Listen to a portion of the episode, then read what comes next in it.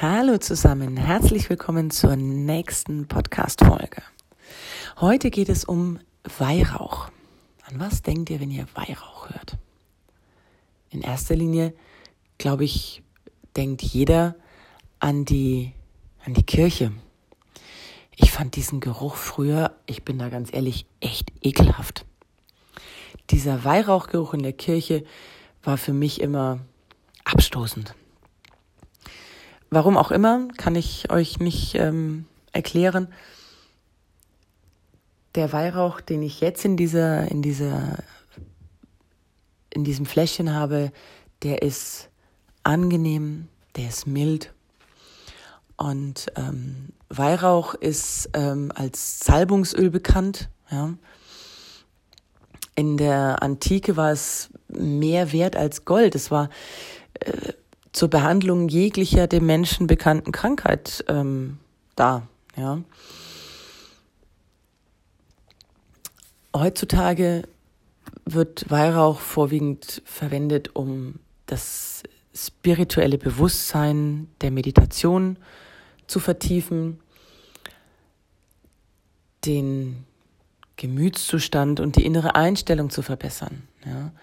Es ist aber schon so, dass Weihrauch, wenn du ihn mit einem Basisöl mischt und auf die Fußsohlen und entlang deiner Wirbelsäule aufträgst, es dir schon Unterstützung geben kann für, für dich, um wieder auf die Beine zu kommen, wenn dein Immunsystem viel zu tun hat. Ja. Es ist auch so, dass Weihrauch unheimlich gut für eine strahlende Haut ist. Es gibt Erfahrungsberichte, die wirklich sagen, dass Fältchen zurückgegangen seien. Ja. Insofern kann ich das ähm, für die tägliche Hautpflege durchaus empfehlen.